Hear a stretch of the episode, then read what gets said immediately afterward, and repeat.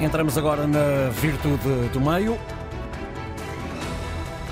Marcelo Rebelo de Sousa voltou a garantir que não teve nenhuma intervenção no caso das gêmeas luso-brasileiras que receberam um tratamento de 4 milhões de euros no Hospital de Santa Maria, mas depois de ter dito que não se lembrava de ter sido contactado pelo filho ou pela nora, admitiu que recebeu um e-mail do filho sobre o processo de tratamento das crianças. Questionado sobre se o filho, Nuno Rebelo de Sousa, terá falado com alguém do Ministério da Saúde para fazer avançar o processo, o chefe de Estado afirmou: Espero bem que não o tenha feito. Cito. Belém diz que eh, toda a informação interna da presidência foi enviada para a Procuradoria-Geral da República. Quando foi questionado pelos jornalistas sobre se, perante este caso, tem condições para continuar, o presidente da República disse sem hesitar que sim. Que explicações ainda há para dar? As dúvidas que este caso levanta podem colocar em causa a função de Marcelo Rebelo de Sousa. Ora, são questões que vamos analisar com Mafalda Anjos e com Manuel Falcão. Bom dia aos dois. Mafalda, começa por si. Um mês depois deste caso ter sido divulgado e depois das explicações dadas pelo Presidente da República na segunda-feira, ao final do dia em Belém, o que é que ainda falta esclarecer? Olá, muito bom dia, bom dia, a todos, bom dia a quem nos ouve. Eh, há, há, muita coisa eh, que falta esclarecer. Na verdade, eh, colocar em causa a função, como se questionava no lançamento, eu não me parece, mas, mas colocar em causa a imagem do Presidente da República, isso é evidente.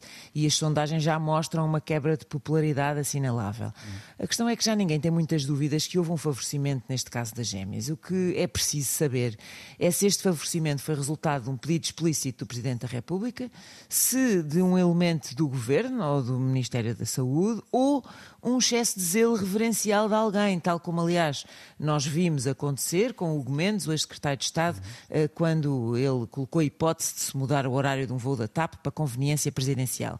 Qualquer uma das hipóteses é péssima, afeta a imagem das instituições, que infelizmente já está tão abalada, não é?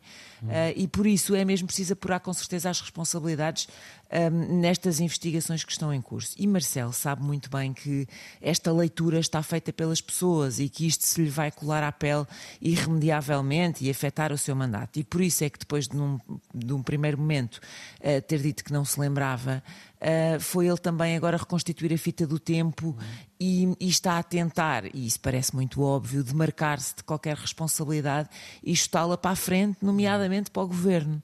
A sua intervenção esta semana, eu acho que foi melhor do que o silêncio, mas veio tarde e veio com incongruências e com pontas soltas, e por isso este caso não acabou aqui e o novelo tem mesmo ainda de ser desatado. Manuel Falcão, este caso ainda tem muitas pontas soltas, para utilizar até uma expressão que a Mafalda deixou há pouco?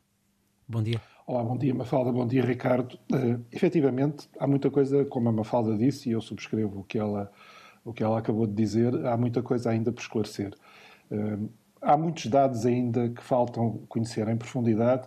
Queria aqui só ir um bocadinho para o outro lado da história. Eu acredito pouco em coincidências em política e, e haver uma proximidade de datas tão grande entre o agudizar da crise entre Belém e São Bento e o surgimento de notícias de um lado e do outro sucessivas faz-me sempre pensar que existe uh, algures, e provavelmente em vários sítios, colecionadores de telhas de vidro que têm um catálogo sempre muito bem recheado para lançar em qualquer momento. Eu temo bem que, uh, se não houvesse o clima de uh, o clima de tensão entre Marcelo Rebelo de Sousa e António Costa, que existe desde há vários meses, nunca tivesse surgido este caso. Se houve ou se não houve favorecimento é outra questão.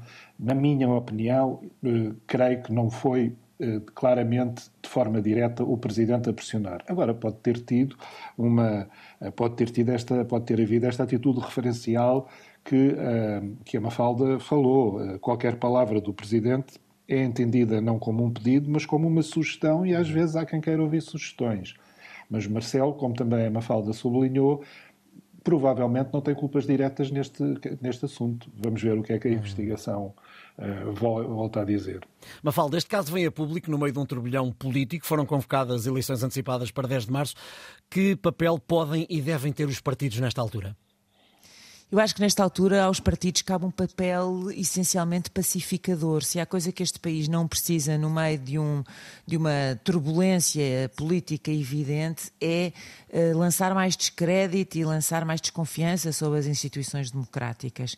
E, portanto, uh, impõe-se agora gelo nos pulsos, tranquilidade e um pedido um, para que a justiça seja, seja feita, que o processo seja investigado, sem dar prazos, como já vimos acontecer antes, sem dar prazos à justiça, para que tudo possa ser esclarecido, mas com tranquilidade, com calma, porque não precisamos, nesta altura, de ficar também com o Presidente da República debaixo de fogo e sobre uh, um olhar desconfiado. Manela, a sua opinião sobre o papel dos partidos nesta altura? O papel dos partidos nesta altura é concentrarem-se nas eleições uh, e apresentarem programas, falarem menos do passado e falarem mais do presente e do futuro. Eu acho é que esse deve ser o papel das eleições e não a exploração de casos e casinos em que todos eles tiveram uh, responsabilidades. Uh, não concretamente neste caso, como é óbvio, mas ao longo dos anos há, muito, há muito para pegar. Não vamos olhar para o passado, eu acho que se deve olhar para o presente e para o futuro, e o papel dos partidos aqui é dizerem-nos que futuro querem para Portugal e como é que o querem atingir. E é aí que nos devemos concentrar até às eleições. Pedia-vos agora a capacidade de síntese só para esta pergunta que é para os dois. Este caso envolve a Presidência, o Hospital de Santa Maria, o Ministério da Saúde, o Infarmed. A Procuradoria-Geral da República já garantiu que está a investigar desconhecidos. Depois de Belém ter enviado informações sobre o e-mail do filho do Presidente, o caso pode mudar de figura? Mafalda. Um, o caso pode sempre mudar de figura. O que é preciso saber agora neste momento é quem ordenou e quem decidiu administrar o medicamento. E também essas pessoas têm autonomia e devem reger-se por critérios exclusivamente médicos e não ser eh, eh, impactados com cunhas ou pedidos deste género. Agora, mal fica evidentemente também o seu filho, porque um filho de um presidente tem de saber que não é um cidadão qualquer. Um telefonema do Dr. Rebelo de Sousa tem um peso diferente. Sim, porque isto é Portugal e é assim que as coisas se passam. Manela, a sua opinião? Tem que haver investigação, tem que se chegar até ao fim. Até agora, os, todas as declarações de responsáveis da área da saúde sobre esta questão referem expressamente que não houve uma pressão da Presidência sobre este assunto, desde a antiga Ministra da Saúde até ao seu Secretário de Estado e, inclusivamente, o próprio Levi Gomes, coordenador da Unidade de Neuropediatria de Santa Maria, reconhece que o Presidente da República disse diretamente que não devia haver privilégios para ninguém. Só a investigação é que nos pode dizer o que é que se passou de facto. Mafalda Anjo, Manuel Falcão, obrigado. Foi a Virtude do Meio. Daqui a pouco está disponível lá em podcast.